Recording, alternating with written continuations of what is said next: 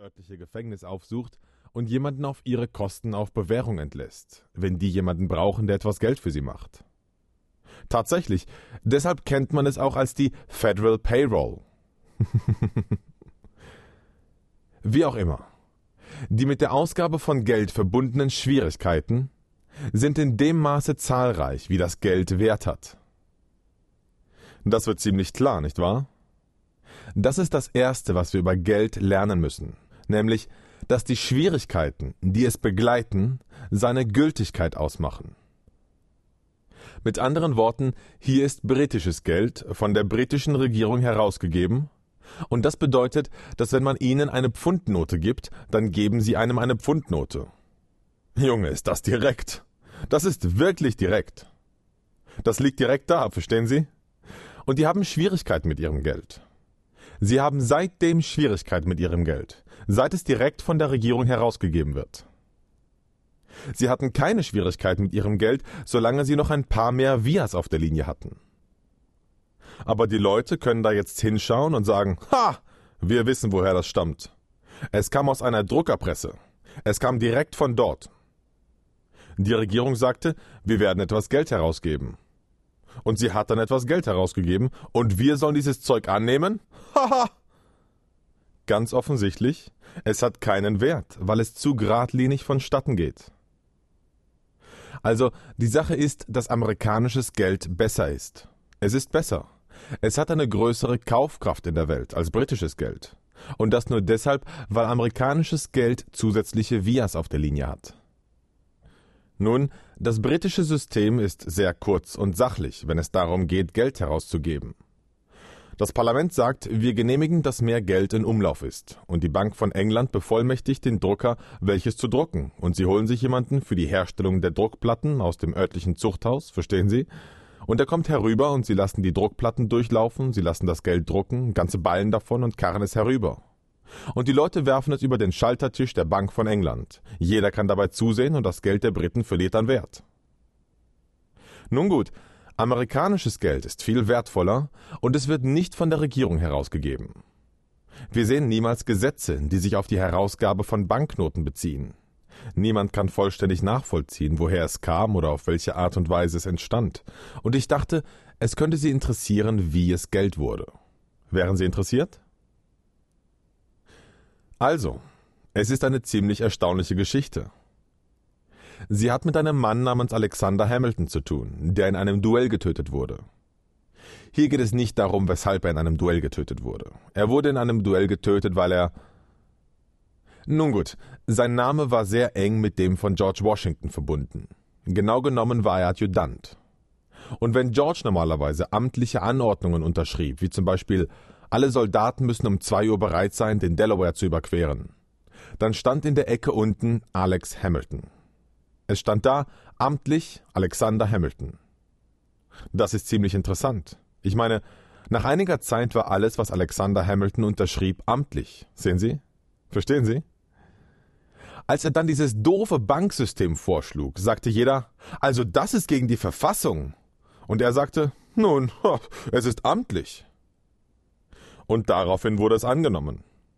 Und seither bis zum heutigen Tage hatten die US noch niemals Geld, das von der Verfassung genehmigt worden war. Und das ist einfach nicht legal. Das ist der Grund, warum es so wertvoll ist. das stimmt. Das stimmt. Sie glauben, ich mache Witze.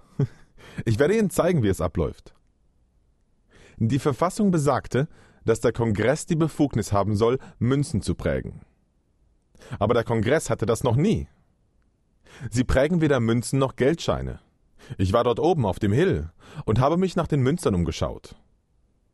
Aber weiter als mit ein paar Senatoren Münzwerfen zu spielen, Kopf oder Zahl, kam ich nicht. Ich traf ein paar Senatoren aus dem mittleren Westen. Sie sind die einzigen, die Münzwerfen mit einem spielen und einen die eigenen ein Viertel Dollar Münzen benutzen lassen.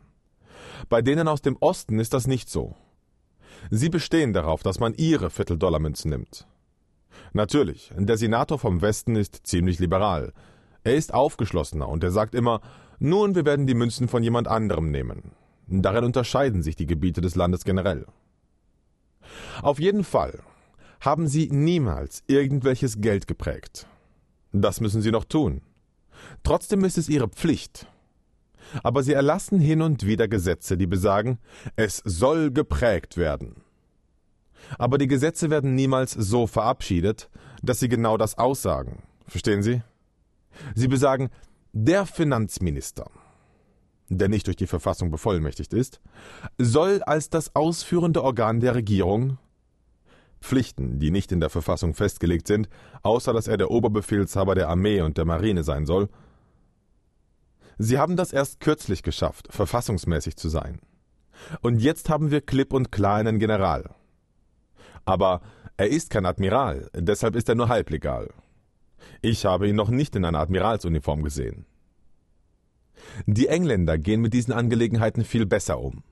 Sie kümmern sich nicht so sehr um den Rang, aber junge Uniformen werden da ganz gewiss ausgegeben. Dort dirigiert man die Dinge und man ist eine Leibwache und ein Spitzbube und alles Mögliche, verstehen Sie? Ein Bursche kommt an einem Tag als Admiral daher, am nächsten Tag als Generalleutnant bei der königlichen Luftwaffe und so weiter. Junge, Junge, ich sage Ihnen, es ist ungeheuerlich. Manchmal, wenn ich so jemanden in der Nähe sehe, frage ich ihn, haben Sie Ihre Ernennungsurkunde dabei? Und das sage ich Ihnen, ich wette, dass er keine Urkunde erhalten hat. Wenn er eine hat, dann hat er sie selbst unterschrieben. Nun, wie auch immer. Die US-Währung wurde als nicht mehr herausgabefähig angesehen, nachdem Alexander Hamilton mit jedem auf dem Hill gesprochen hatte. Der Hill war damals oben in Philadelphia, sie haben ihn da nach unten verlegt. Und Alex hat also mit diesen Jungs gesprochen.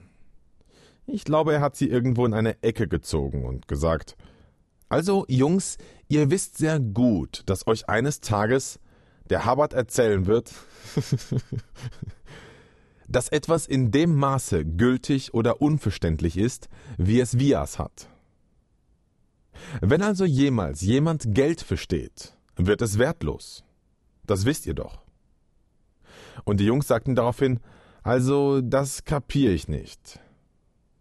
Und er sagte, gut, sagte er, Ihr könnt für euch persönlich mehr daraus machen. Nun, das haben sie ihm abgekauft, haben sofort eine Organisation gegründet, genannt Federal Reserve. Diese Organisation setzte sich aus einem halben Dutzend Banker zusammen.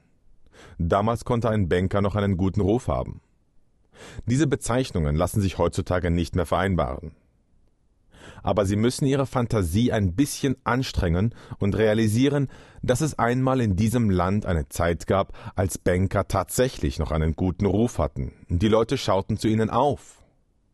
Und diese Jungs haben sich zusammengetan, und der Kongress hat ein Gesetz erlassen, das ihre Existenz ermöglichte und das der Bundesregierung erlaubte, je nach Belieben und zu jeder Zeit all deren Aktien zum Nennwert zu kaufen. Haben Sie das jetzt verstanden? Ich meine, das ist sehr interessant. Dieser Nennwert ist im Moment bei 385 Millionen Dollar. Das ist der Nennwert der Gesamtaktien der Federal Reserve Bank, die als Privatorganisation in New York existiert. Also gut, die Federal Reserve Bank gibt in folgender Weise Geld heraus. Sie werden es nicht glauben, aber so machen sie es. Sie haben ein Buch, haben ein Hauptbuch, es ist wahrscheinlich ein ganz gewöhnliches Schulheft. Und mit dem Stummel eines Bleistifts schreiben Sie hinein Schuldet uns 10 Milliarden Dollar. Verstehen Sie? Wer? Die US-Regierung schuldet uns 10 Milliarden Dollar. Nun, das ist der Anfang vom Geld. Es werden daraufhin Wertpapiere im Wert von 10 Milliarden Dollar emittiert die vom Finanzministerium herausgegeben werden dürfen. Und da sie dem Finanzministerium erlaubt hat, diese Wertpapiere im Wert von 10 Milliarden Dollar herauszugeben, kann die Federal Reserve Geld im Wert von 10 Milliarden Dollar herausgeben, die wiederum von den Wertpapieren gestützt sind. Haben Sie das verstanden? Das wird gestützt. Verstehen Sie? Ich meine, das wird wirklich gut gestützt. Es ist sicher. So geht's, sehen Sie? Die eine oder andere Person hier sieht ganz verblüfft aus. Ich denke, ich erkläre das noch einmal. Die haben diese Art von Schulheft, Hauptbuch. Und da hinein schreiben sie